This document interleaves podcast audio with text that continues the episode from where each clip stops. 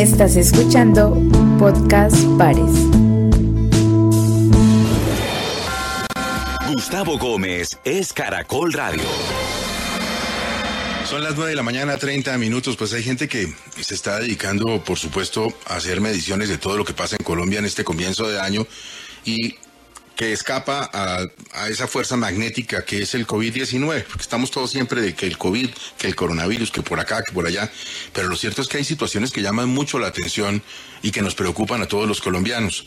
Sobre una de esas situaciones ha puesto la lupa la Fundación Paz y Reconciliación. Saludamos a su subdirector, Ariel Ávila, buenos días.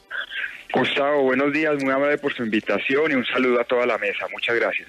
Ariel, hablábamos esta semana que en básicamente 27 días que van corridos del año tenemos ya alrededor de seis masacres. Y entiendo que ustedes en la fundación están concluyendo que este comienzo de 2021 ha sido el más violento en Colombia desde la firma del acuerdo de paz. ¿Son así las cosas? Eh, sí, Gustavo, el arranque del año 2021 ha sido el más violento desde el año 2016, incluso desde el año 2012, cuando arrancaron las negociaciones. Y tenemos seis masacres eh, asesinatos de líderes sociales 14, asesinatos de excombatientes tenemos eh, 5 y obviamente ya tenemos hechos de violencia política. Hay que decir, Gustavo, que eh, Colombia tiene dos factores muy delicados. Una tormenta perfecta en este momento por el boom de las economías ilegales, por la disputa criminal. Y dos, un año preelectoral que tienden a ser muy violentos en Colombia. Ariel, pero esa es una tendencia que se ve cada año. A partir del momento de la firma del acuerdo de paz, cada año ha ido incrementando la violencia o es ahora que empezó a despegar la tendencia hacia arriba, digamos. Muy buena pregunta esa.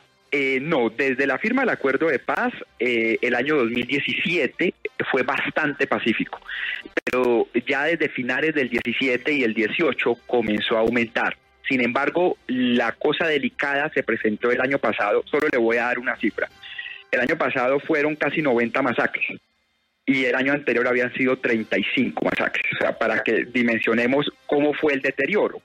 Y lo otro es que los años preelectorales tienden a ser muy violentos es al final, desde octubre, noviembre, diciembre, más o menos es lo que se ve. Pero aquí el arranque fue muy duro ya en enero y febrero. Entonces, la proyección en cálculos es que mínimo nos vamos como en 2020, mejor no va a ser, seguramente peor, pero mínimo va a ser como el 2020 ese deterioro. Claro, el gobierno dice, mire el caso del homicidio, en 2020 eh, es, un indicador que mejoró, casi todos los demás se deterioraron, pero el homicidio mejoró. Claro, porque estuvimos encerrados en esa cuarentena de ese segundo trimestre del año 2020. Vamos a ver cómo nos va en los indicadores. Lo que preveemos es que incluso ese indicador va para arriba este año. Ariel, ¿cuáles son los grupos al margen de la ley que están creciendo más por estos días en Colombia? Eh, eh, Gustavo, hay tres, hay tres grupos. Eh, primero, las disidencias de Gentil Duarte. Todo lo que está pasando en el Pacífico nariñense, estos 11 muchachos desaparecidos. Allá hay una guerra civil que nadie se está dando cuenta porque todo el mundo tiene los ojos es en Tumaco, pero todo lo que es Mosquera, Magui, Payán, allá es muy duro esas disidencias de Gentil Duarte. El ELN viene creciendo muy duro, sobre todo en el área de norte de Santander. El año pasado fue terriblemente violento allá, este año va a ser igual, se cree que puede ser más violento, ahí tiene mucho. Y el clan del Golfo en la zona del Bajo Cauca antioqueño, norte de Antioquia y el Urabá antioqueño. Esos grupos vienen creciendo mucho, pero ¿cuál es el problema, Gustavo?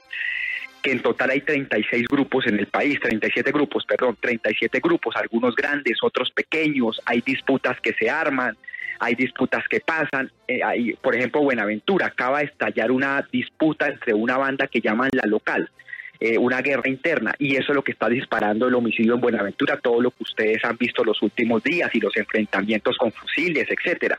Entonces, cada zona es muy diferente para poder concluir una, una única tendencia a nivel país. Ariel, mm, perdóname que le cambie de tema, pero es que me acaban de mandar un link aquí por internet de, algo muy interesante. Eh, ¿Ustedes publicaron una investigación en pares sobre los dineros del COVID-19? Sí, señor Gustavo. Nosotros publicamos el día de ayer un informe en el diario El Espectador, salió parte, que encontró un acuerdo que firmó el Ministerio de Salud y la Unidad Nacional de Gestión de Riesgo eh, de Confidencialidad, donde básicamente muchos de los contratos, casi todos que se están haciendo para lo de la pandemia, no son públicos, no, no es únicamente el de las vacunas. Dos, el informe muestra que hay unas acusaciones, unas presuntas irregularidades muy delicadas en la Unidad Nacional de Gestión de Riesgo. Sobre costos en los kits de alimentación, pues que eso está desde el año pasado, cosa que la investigación no ha avanzado ni en la Fiscalía, ni en Contraloría, ni en Procuraduría. Y una serie de contratistas, incluso hay un contratista de la Unidad Nacional de Gestión de Riesgo que está siendo investigado porque metió celulares a las cárceles para los presos en la comida que ellos llegaban. Entonces hay muchas eh, dudas y el problema que tenemos es que no hay publicidad en nada, eh, Gustavo, y si la publicidad es uno de los principios mínimos de la democracia, nosotros no sabemos en qué se están invirtiendo la mayoría de esos recursos. Y ese, y termino, ese acuerdo que nosotros detectamos que está ahí, la foto, la firma, la fecha, es de mayo del año pasado, o sea, eso no es de ahora de diciembre, que por las farmacéuticas ni nada, es de mayo del año pasado. Pero Ariel, sobre eso de las farmacéuticas, la eh, explicación del gobierno es que no se permite publicar nada más de lo que han publicado y que así es en Colombia, en Israel, en Estados Unidos, en Alemania y en Bahrein. Eh, eh, esa, esa es una explicación que no resuelve las dudas que tienen ustedes con, en la publicación que han hecho, en la investigación que han hecho.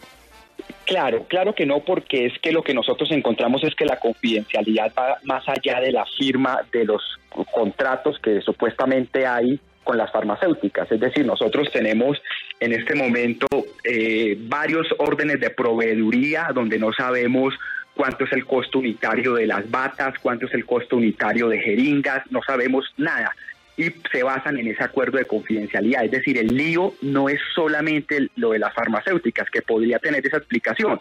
El lío es el resto, es decir, los 1.2 billones que ha ejecutado tanto el FOME como la famosa subcuenta que fue la que ha estado en el debate en los últimos días. Además que son mm. dos fondos, son dos fondos que tienen duplicidad de funciones y no sé por qué lo hicieron así. Ariel, esto se cruza por alguna parte en algún en algún recodo del camino con la columna de los Danieles del señor Enciso sobre Miguel Uribe y el manejo de la plata del COVID?